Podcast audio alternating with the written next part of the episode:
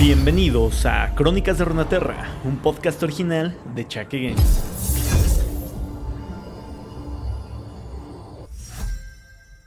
Y justo cuando habíamos pensado que habíamos terminado con Jonia y ya estábamos pasando hacia otra región, LOL nos vuelve a sorprender y nos lanza un nuevo campeón, un nuevo campeón ambientado nuevamente en estas tierras mágicas y místicas ancestrales. Ahora dominando un tipo de magia distinto, nuevamente, que como ya platicamos en otros episodios, al parecer vamos a estar aprendiendo de nuevos tipos tanto de magias como de Mm, tipos de poderes dentro de League of Legends. Ya lo vimos con Brian, ahora lo estamos viendo con el nuevo campeón. Y yo me pregunto, ¿a dónde nos va a desencadenar todo esto? También la magia que utiliza este Emilio, que se está viendo diferente por primera vez, eh, ya que más o menos había mencionado cómo se utilizaba la magia de Emilio en otros personajes en otro tiempo, pero ahora se está viendo de una manera distinta y yo creo que va a desarrollar todo esto algo más interesante en el futuro. Claro, cada uno en su región, pero como sea, tenemos nuevo campeón y tenemos por lo tanto nueva historia. Espero que les agrade la historia que les traigo el día de hoy. No hay mucho contenido todavía. Como ya les había comentado anteriormente, regularmente suelen lanzar una historia de inicio y después lanzan alguna historia más grande donde se topa con ciertos problemas que tiene que solucionar o empeorar con su habilidad. Por lo tanto, ahora solo los dejo con su historia de origen, que bueno, esperamos que se extienda dentro de poquito. En cuanto tengamos más información, muy seguramente también estará aquí disponible en el canal. Recuerda que si te gusta este contenido y gustas apoyarlo, siempre puedes regalarme 5 estrellas en cualquier plataforma de podcast que, en la que escuches el programa. También puedes seguirme en esa misma plataforma o regalarme una suscripción o un like en YouTube, que siempre se agradece. También, ya mencionando esto, quiero dar las gracias a todos los que van a YouTube y dejan mucho cariño, ya que dejan muy buena onda. Y vamos, que siempre anima el ver que hay otras personas como yo a las que les gusta este tipo de contenido de universos extendidos y lore extendido de los videojuegos. Así que si a ti te gusta y también te gusta tirar buena onda, pues recuerda que ahí está YouTube para que en los comentarios puedas dejar todos los mensajes de cariño y gusto que gustes. Como sea, siempre te lo agradezco y ayuda mucho a motivar a que siga compartiendo este contenido contigo. Así que pues nada, sin más que estar balbuceando, los dejo con el episodio del día de hoy. Hasta luego. Huey, el visionario. En el noroeste de Jonia existió Koyen, una hermosa y pacífica isla, rodeado de doradas arenas, bazares de temporada y un pintoresco pueblo molinero. Se alzaba el templo de Koyen, un antiguo y reconocido conservatorio de las artes. Lukai Huey vino al mundo para heredar aquel templo. Amable y prodigioso, Huey pasó su infancia plasmando en lienzos sus extravagantes sueños diurnos, que capturaban al mundo a su alrededor en pinceladas de surrealismo y fantasía. Sabía que estas visiones se alejaban de la realidad, pero era a través de ellas que podía ver el arte de la vida misma. Huey estaba tan conectado a los colores del mundo que incluso sus ojos cambiaban de tonalidad para reflejar su mente y su estado de ánimo. Huey expresaba su vibrante imaginación a través de la pintura mágica, un medio que influía en las emociones de su público. Tal medio le exigía una gran disciplina para poder mantener las percepciones mentales y las sensaciones corporales bajo su control. Entre sus practicantes, aquellos que no podían o no querían controlar su arte, se ponían en peligro tanto a sí mismos como a la comunidad y terminarían siendo desterrados de Koyen. A pesar de estos mandatos, el joven Huey dio rienda suelta a su imaginación. En una demostración para los maestros del templo, recreó el mar de Koyen. Sin embargo, a medida que la pintura fluía, conforme más cubría el lienzo, más se difuminaba su control. Un océano de emociones se apoderó del joven artista, que no pudo resistirse a la belleza salvaje e infinita. Su visión se oscureció. Su último recuerdo sería la escena de los maestros ahogándose, con sus rostros paralizados de asombro. Huey despertó días después, rodeado por sus maestros, vivos, pero enfurecidos. no exiliarían al heredero del templo, pero sus responsabilidades serían gravemente recalcadas. Hui estaba horrorizado por su propio poder, pero estaba también fascinado. Ansiaba ver más. Así, durante el día cumpliría las tradiciones de Koyen, pero durante la noche desafiaría sus límites en soledad, decidido a explorar el alcance de su poder.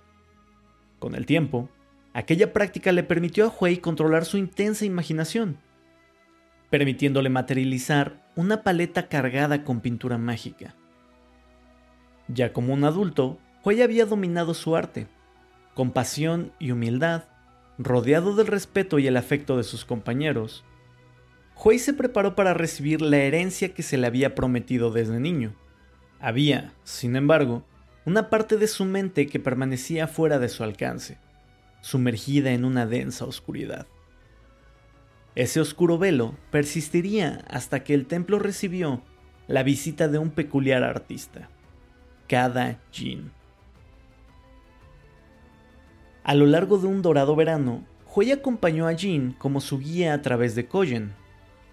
Entre ambos surgiría un respeto mutuo, producto de elocuentes conversaciones en las que el uno compartiría su perspectiva creativa con el otro.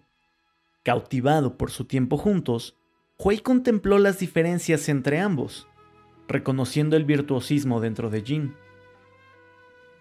Pero en la última noche de Jin en Koyen, el artista forastero desafió a Hui. Jin sentía que las obras que Hui mostraba a los demás no eran sino máscaras. Jin quería ver una obra de verdad. Hui intentó negarlo, pero sus ojos lo delataron. Sobrecogido por años creando arte insignificante, su imaginación rogaba catarsis.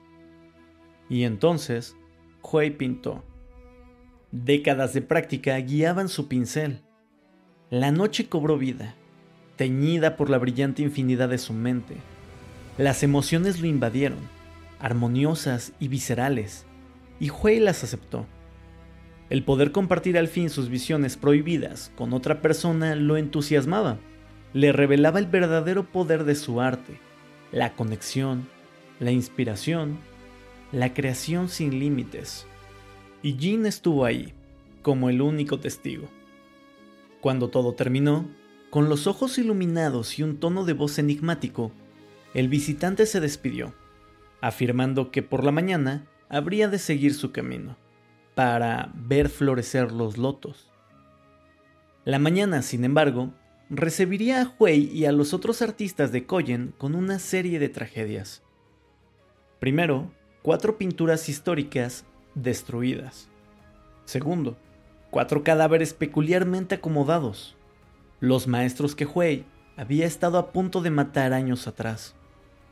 Tercero, una marea de fuego que rugía en los cuatro pisos inferiores del templo, consumiéndolo todo.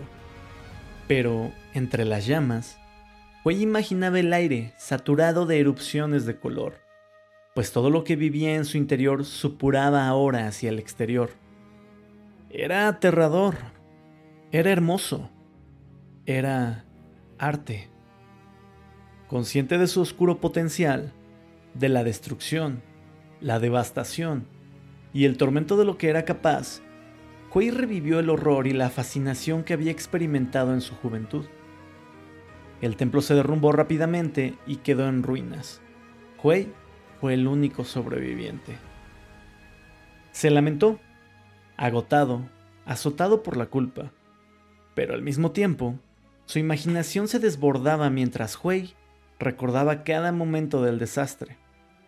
Durante el día, Hui y los aldeanos del pueblo cercano realizaron los ritos funerarios, pero por varias noches Hui volvería a los escombros cenicientos para pintar, con el escudo de Koyen por paleta, aquel escudo que llevaba sobre el corazón.